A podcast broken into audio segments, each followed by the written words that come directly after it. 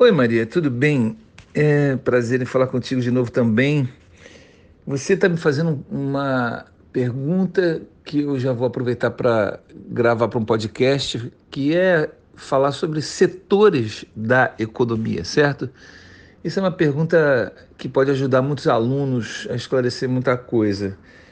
É, eu acho muito interessante que você pergunte, que você faça questionamentos sobre a área de seguros, resseguros, farmacêuticos, saúde e hospitais.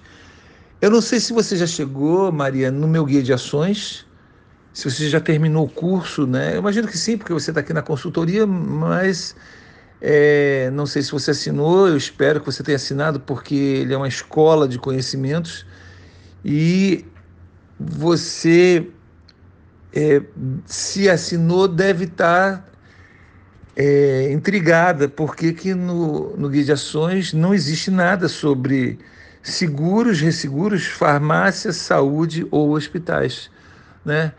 O motivo é muito simples, porque são empresas cuja ah, é, o fato de estar na bolsa não significa que elas, que elas sejam empresas boas para se investir. Você tem toda a razão que o Warren Buffett nos Estados Unidos invista forte na área de seguros, mas você tem que lembrar que nós estamos falando de Estados Unidos da América, né? Uma economia estável onde todo mundo faz seguro de tudo. Ninguém aqui respira sem fazer seguro. O brasileiro mal tem, mal tem dinheiro, às vezes, para fazer um plano de saúde. Então, é, dizer que o setor de seguros é promissor pode ser quando o Brasil melhorar, mas hoje ainda não é. E depois que melhorar e que elas a economia for forte e que elas começarem a investir, essas empresas do setor vão ainda ter que criar o hábito de pagar dividendos e, e juros sobre capital próprio, de preferência, né? que muitas nem, não pagam, nem dividendos, quanto mais juros sobre capital próprio, quanto mais bonificar os acionistas. Tem, tem empresa que entra na Bolsa só para captar rec, recursos e não, e não querem agradar os, os acionistas, querem ficar com dinheiro para eles, né? Essa é a realidade. Então, no Brasil, infelizmente, seguros e inseguros, nós tivemos, nós temos empresas como a Sul América, como a Porto Belo, mas são historicamente péssimas pagadoras de, de proventos.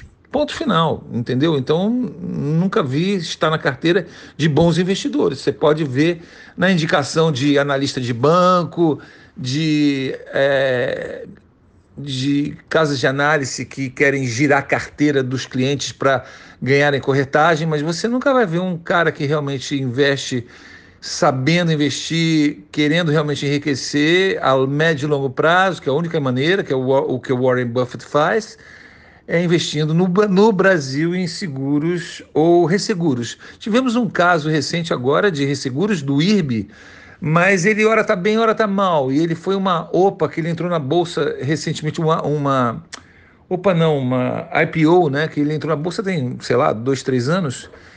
Ele andou muito bem até um certo momento e, e valorizou muito, mas um caso raro de IPO, de valorizar tanto, talvez porque seja uma promessa realmente no Brasil, não sei, mas assim, eu até arrisquei, mas hoje eu estou fora, porque ele já demonstrou que está é, não vai manter essa posição de crescimento. Então, saiu da carteira.